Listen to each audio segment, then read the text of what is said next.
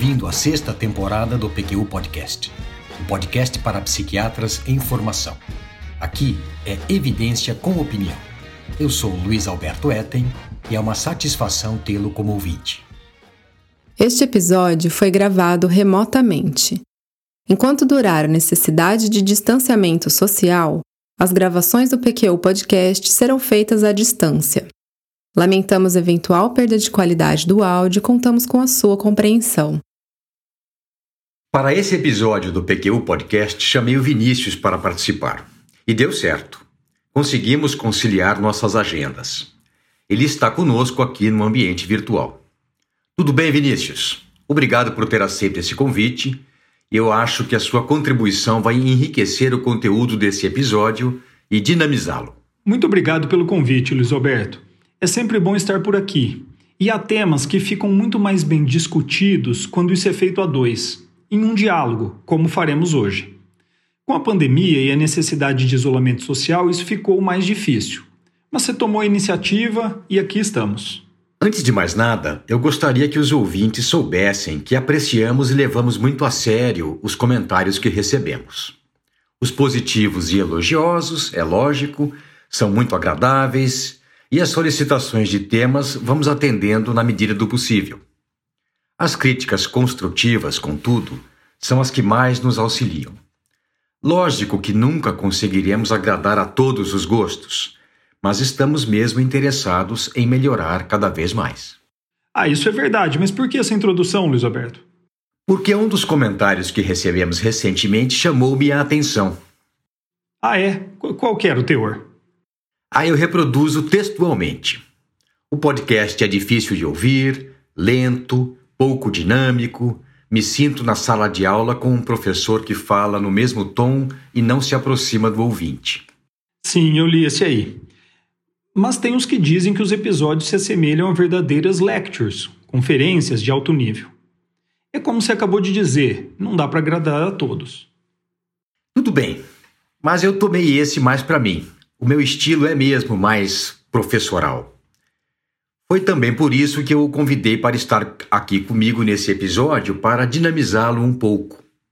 O tema Síndrome de Abstinência do Álcool é muito importante para, a, para o psiquiatra em formação, qualquer que seja a sua área de atuação principal, como pretendo demonstrar.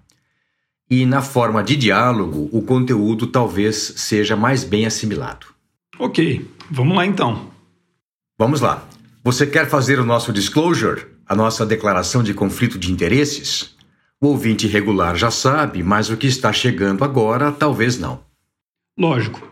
O PQ Podcast é uma iniciativa independente, nossa, do Luiz Alberto e minha, realizada com recursos próprios, com o intuito de divulgar informações que consideramos de interesse para o psiquiatra em formação. Apesar do que você falou na introdução, seria também legal contar para os ouvintes que recentemente atingimos a marca de 120 mil reproduções, desde que começamos, e que estamos com uma média de 1.500 reproduções por semana. Muito bem lembrado, motivo de muita satisfação. Aproveito a oportunidade para agradecer aos ouvintes pela força que nos dão na divulgação do nosso trabalho. É isso aí. Legal. Então, plagiando o Eduardo Bueno, do canal Buenas Ideias do YouTube, agora é que começa o episódio propriamente dito. Vamos lá. Uhum. E para começar, um relato de caso. Um homem de meia idade, provavelmente um andarilho, foi atropelado em estrada da região e abandonado no local. Chegou no pronto-socorro trazido pela ambulância da administradora da via, desacordado, com uma fratura de fêmur direito e fratura exposta de tíbia direita. Não tinha traumatismo crânioencefálico. Apesar de emagrecido, estava fisicamente bem e foi logo levado para o centro cirúrgico. A intervenção correu bem. Foi colocada uma placa no fêmur e fixador externo na perna. O paciente se recuperou bem da anestesia e o pós-operatório imediato não teve intercorrências. Foi transferido para a enfermaria de ortopedia e parecia alheio, como que aos poucos se inteirando do que havia acontecido, mas, analisando retrospectivamente, também um pouco confuso. respondeu adequadamente à entrevista do serviço social e adormeceu sem dificuldades depois de se alimentar e tomar os analgésicos prescritos.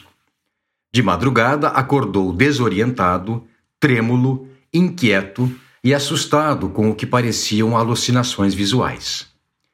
Enquanto o técnico de enfermagem foi chamar uma colega para ajudá-lo, é, a contê-lo, né, a lidar com ele, ele se levantou e saiu andando pelo quarto. Bem, não foi muito longe. No segundo passo caiu e o estrago foi grande. O fixador externo entortou todo, com sangramento indicativo de rompimento de vasos, e sendo assim, ele voltou às pressas para a nova cirurgia, mas aí já se sabia que no pós-operatório algumas providências teriam que obrigatoriamente ser tomadas. Caramba, hein, Luiz Alberto? pois é, a síndrome de abstinência do álcool se não for identificada precocemente, pode resultar em verdadeiras tragédias. É. Aproveitando, vou fazer um gancho e falar algo sobre o quadro clínico e a epidemiologia da reação de abstinência ao álcool. Beleza, vai daí. É uma síndrome característica que costuma ocorrer quando um paciente com transtorno do uso do álcool, geralmente grave, um bebedor pesado, interrompe seu uso ou diminui a ingesta abruptamente em geral por conta de uma intercorrência, como a que você descreveu, ou parecida, prisão, internação por alguma outra condição médica geral, ou ainda por conta de intervenção involuntária em clínica psiquiátrica. Mais raramente, quando a pessoa decide então parar de beber por conta própria em meio à sua própria rotina de vida. O quadro clínico inclui intensidade variada manifestações de hiperatividade autonômica, como aumento da frequência cardíaca e respiratória, aumento da pressão arterial, elevação da temperatura e sudorese, ansiedade, insônia, agitação psicomotora, náusea e vômito e tremores de extremidades. Nos casos mais graves, podem ocorrer ilusões ou alucinações transitórias e ainda convulsões. Os primeiros sintomas de abstinência aparecem depois de 4 a 8 horas após a interrupção do consumo de álcool. Atingem um pico em dois dias e começam a melhorar em cinco dias. Embora manifestações leves possam demorar meses para desaparecer. Entre 5 e 10% dos bebedores pesados, dependentes de álcool, desenvolvem a forma mais grave de abstinência, o delirium tremens caracterizado por hiperatividade autonômica grave, tremores grosseiros, agitação psicomotora, alteração da consciência e alucinações, geralmente visuais e táteis. Pacientes se debatendo por enxergar e sentir aranhas pelo corpo, outros puxando fios no ar, não são poucos os exemplos desse tipo peculiar de alucinações. Muito bom. E será que cabe alguma informação sobre a farmacologia do álcool, Vinícius? Ah, sem dúvida. Algum conhecimento sobre a farmacocinética e farmacodinâmica do álcool será útil para o psiquiatra em formação, que inevitavelmente se deparará com casos de abuso, dependência e abstinência dessa substância. Então vamos lá. O álcool etílico é uma molécula simples que, após a ingestão, já é parcialmente absorvida na mucosa da boca, do esôfago e do estômago. Passa rapidamente pelo piloro, logo chegando ao sítio de absorção principal, o duodeno. Da mesma forma que líquidos em geral, sua absorção é retardada pela presença de alimento no estômago. Após a absorção, o álcool é rapidamente distribuído por todo o organismo. Sua alta solubilidade em água contribui para isso. Ele é também solúvel em gordura, fato que contribui para o seu efeito nas células nervosas. Menos de 10% do álcool absorvido é excretado diretamente por pulmões, rins e pela transpiração. Os outros 90% são metabolizados pelo fígado. Inicialmente, ele é transformado em acetaldeído, um metabólito ativo por ação da enzima álcool desidrogenase e do sistema microsomal de oxidação do etanol, que entra em ação quando a alcoolemia está muito alta. Em seguida, rapidamente o acetaldeído é transformado em acetato, metabolismo metabólito inativo, pela aldeído desidrogenase.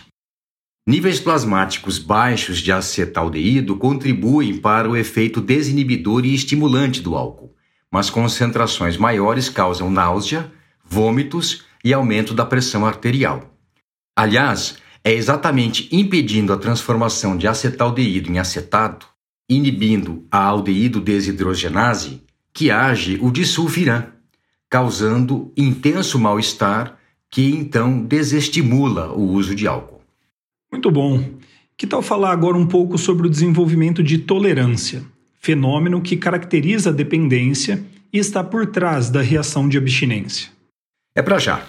A tolerância é mesmo um conceito importante na compreensão da farmacologia do álcool. É, mas não só dele, de drogas em geral. Sim, tolerância é tanto a necessidade de dose maior da substância para obter o efeito obtido anteriormente com doses menores, quanto a percepção de que uma mesma dose não faz mais o mesmo efeito.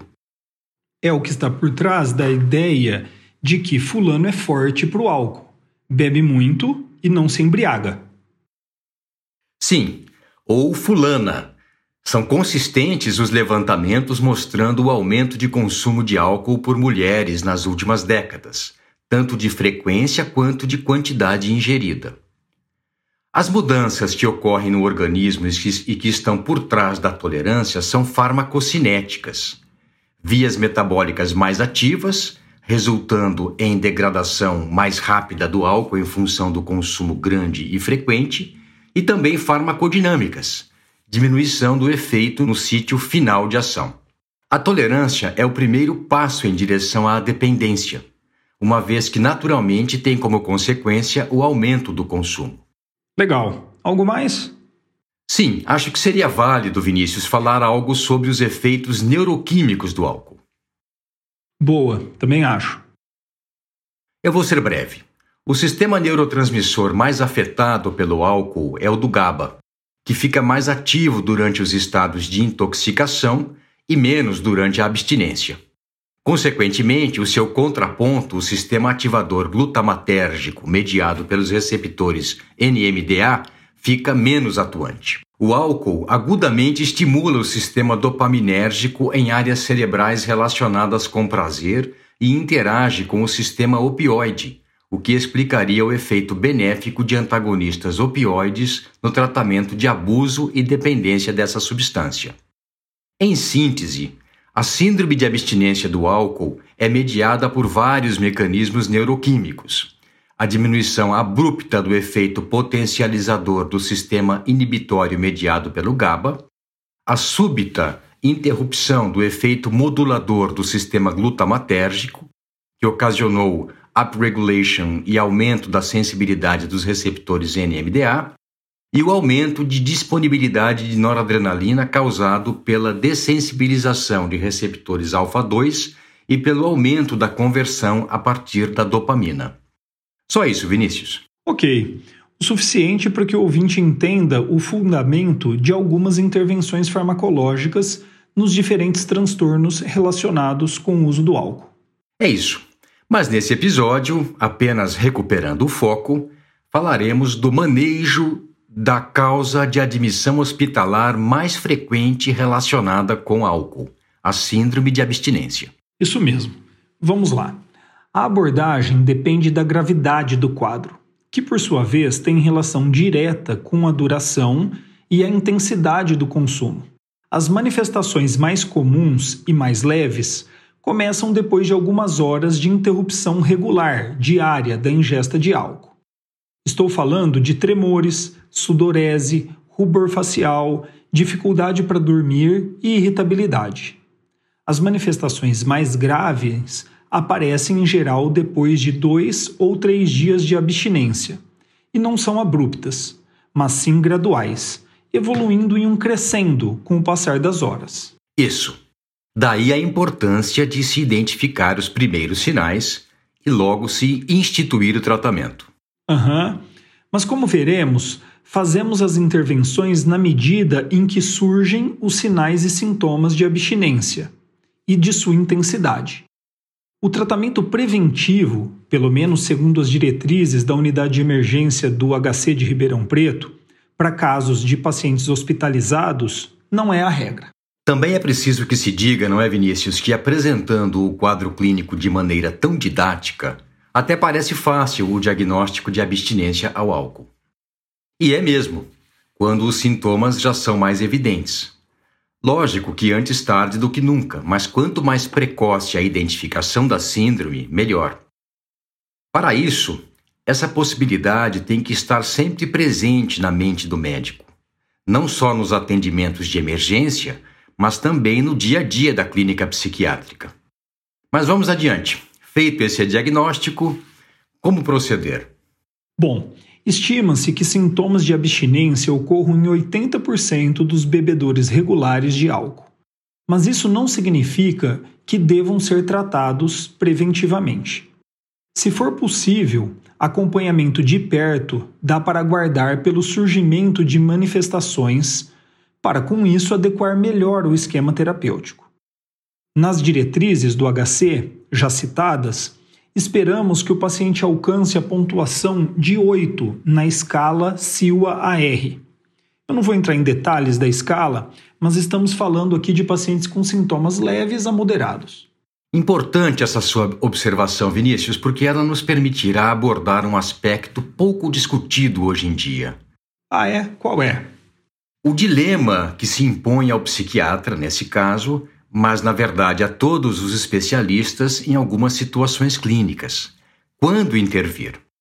Os protocolos e rotinas tentam eliminar esse impasse, impondo o que fazer e às vezes se superpondo ao raciocínio clínico mais minucioso e individualizado, que justamente implica na convivência com o dilema, em prol, logicamente, do bem-estar do paciente.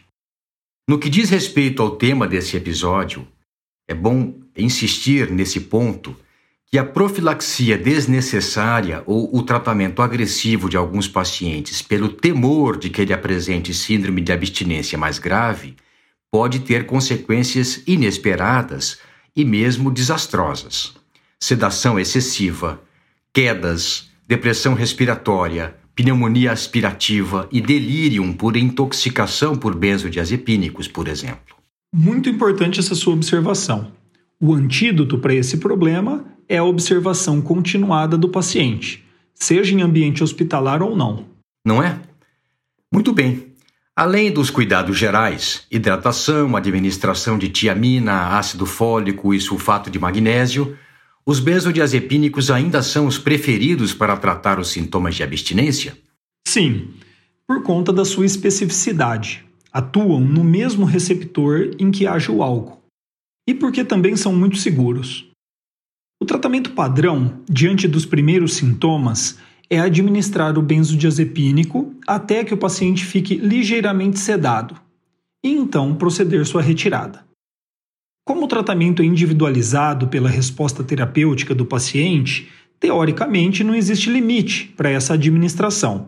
Mas, obviamente, caso o paciente não responda com doses como 60 a 90 mg de diazepam, o diagnóstico deve ser revisto, comorbidades avaliadas e então buscadas alternativas terapêuticas. Uma vez controlada a situação, nos dias subsequentes a dose deve ser gradualmente diminuída até a completa retirada. No caso do diazepam especificamente, por ter uma meia-vida muito longa e o uso ter sido bastante pontual, pode-se suspender a medicação logo após a resposta terapêutica. Não pretendemos aqui fazer algum tipo de protocolo para tratamento. Mas as diretrizes do HC sugerem diazepam 10 mg a cada uma hora até sedação leve. Caso o paciente não possa receber medicação VO ou esteja em delirium tremens, considera-se o uso de 5 mg EV a cada 30 minutos até sedação leve. Em caso de hepatopatia, uma alternativa é o lorazepam, que tem metabolismo mais simples, meia-vida mais curta e o menor risco de toxicidade hepática. Quando o paciente está vomitando muito e não tem veia pega, também é possível iniciar o tratamento com midazolam IM, mas ele deve ser trocado por um benzodiazepínico mais adequado assim que possível. Legal. Você sabe que são poucas as variáveis demográficas, clínicas e bioquímicas que auxiliam na predição de ocorrência de síndrome de abstinência de álcool grave. Li um bom artigo de revisão sistemática com meta-análise de estudos comparando pacientes internados em hospital geral que desenvolveram síndrome de abstinência mais leve com os que tiveram delirium tremens e ou convulsões. Os resultados são interessantes e têm valor prático. Primeira coisa, ocorrências prévias de delirium tremens ou de convulsões é, é o mais forte preditor de nova ocorrência. Segundo, baixa contagem de plaquetas, então trombocitopenia, e baixo potássio sérico tem relação com ocorrência de delirium tremens. Uh, e terceiro, que os níveis de alanina aminotransferase e de gama-glutamil transpeptidase eh, eram maiores em pacientes que tiveram delirium tremens e convulsões, respectivamente. Interessante mesmo. Vai incluí-lo nas referências desse episódio? Sim, lógico. É um artigo de Goodson, Clark e Douglas, da Faculdade de Medicina da Universidade de Colorado, em Denver, publicado na Alcoholism Clinical and Experimental Research, em 2014. Falando em artigos de revisão, Vinícius, tem mais dois que eu gostaria de comentar. Beleza, quais são? O primeiro é de José Maldonado, do Departamento de Psiquiatria e Ciências Comportamentais da Faculdade de Medicina da Universidade de Stanford, em que ele propõe um algoritmo para manejo de síndromes de abstinência do álcool em casos em que os benzodiazepínicos são contraindicados ou não estão dando o resultado esperado. Legal. É, eu achei que você e os ouvintes fossem gostar. O autor, logo na introdução, já justifica o motivo da revisão, que apesar de serem comprovadamente úteis no manejo da abstinência ao álcool, os benzodiazepínicos podem ser problemáticos em alguns pacientes. É verdade, e aqui eu faço valer nosso lema, evidência com opinião, que alguns dos problemas que ele levanta são um pouco, digamos, forçados. Como assim, Luiz Alberto? Bem, dentre os já conhecidos e reconhecidos fatos de que os benzodiazepínicos também têm potencial para abuso, de que eles podem embotar a cognição, potencializar os efeitos depressores do sistema nervoso central próprios do álcool e dos opioides e ainda causar falta de coordenação motora e desequilíbrio com risco de quedas, ele afirma que eles, os benzodiazepínicos, e os indutores do sono Z Zopiclone, Zaleplon e Zolpidem, estão associados com maior mortalidade com uso prolongado e que podem causar demência, assunto que destrinchamos no episódio 23 do PQU Podcast. É, agora entendi seu comentário. Ele de fato pegou pesado. Mas de qualquer forma, a busca de alternativas e coadjuvantes é necessária. O que ele aponta como substitutos válidos dos benzodiazepínicos em casos de abstinência alcoólica? Bem resumidamente, Vinícius, ele diz que as alternativas farmacológicas aos benzodiazepínicos são de três categorias distintas: agentes GABAérgicos não benzodiazepínicos, anticonvulsivantes moduladores da atividade glutamatérgica e da atividade dos canais de cálcio e agonistas alfa-2 adrenérgicos. O único representante do primeiro grupo é o Propofol, o anestésico geral de curta duração cuja ação presumida se deve à ativação de receptores GABA-A e inibição de subtipos de receptores NMDA. Maldonado cita seis relatos de caso em que o Propofol foi utilizado com sucesso no tratamento de casos de síndrome de abstinência ao álcool não responsiva à terapia convencional. Ao segundo grupo, o dos anticonvulsivantes, é, é, se enquadram a carbamazepina, o, a o ácido valproico e a gabapentina. E na última categoria, a de agonistas de receptores alfa-2 adrenérgicos está a clonidina, que seria de particular utilidade naqueles casos de síndrome de abstinência ao álcool que não responderam à abordagem convencional e em que se destacam os sintomas de desautonomia. Mas isso também com base em relatos de caso. Interessante. E o outro artigo? Esse outro é de Chelsea Wolf e colaboradores do Departamento de Psiquiatria da Universidade de Colorado, em Aurora, publicado em 2020. Eles enfatizam a eficácia da pronta administração de benzodiazepínicos de forma individualizada assim que surgem as primeiras manifestações de síndrome de abstinência ao álcool, admitindo que essa pode não ser a conduta mais adequada em pacientes com comorbidades psiquiátricas e por ocasião da alta, quando então a utilização de fenobarbital ou de novos anticonvulsivantes por curto período de tempo e de propranolol em casos de hiperatividade autonômica seriam boas alternativas. Nesse artigo, eu achei muito pertinente a proposta dos autores de que o tratamento de paciente com síndrome de abstinência ao álcool não deve se restringir ao alívio dos sintomas agudos e mais dramáticos, mas sim que já desde o princípio se deve estabelecer a fundação para o tratamento a médio e longo prazo do transtorno relacionado ao abuso e dependência do álcool. Isso de fato é crucial, apesar de nem sempre ser feito. Eu aprendi com os meus professores de infecto e pediatria que nunca se perde a oportunidade de se vacinar um paciente. Eu digo para alunos residentes que nunca perdermos a chance de intervir e encaminhar para tratamento alguém com problemas com o uso do álcool. O que, que eles propõem exatamente, Luiz Alberto?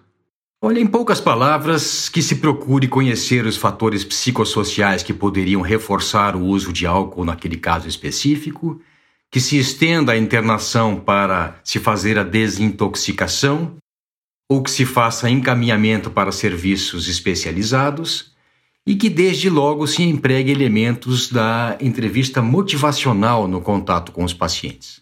É isso que tentamos fazer realmente. Algum comentário a mais, Vinícius? Sim. Sobre os artigos que investigam alternativas ou coadjuvantes aos benzodiazepínicos no tratamento da síndrome de abstinência ao álcool, na época que era supervisor na unidade de emergência do HC aqui de Ribeirão, a equipe discutia e estudava muito essas possibilidades. E havia ao menos três situações clínicas em que lançávamos mão de recursos alternativos.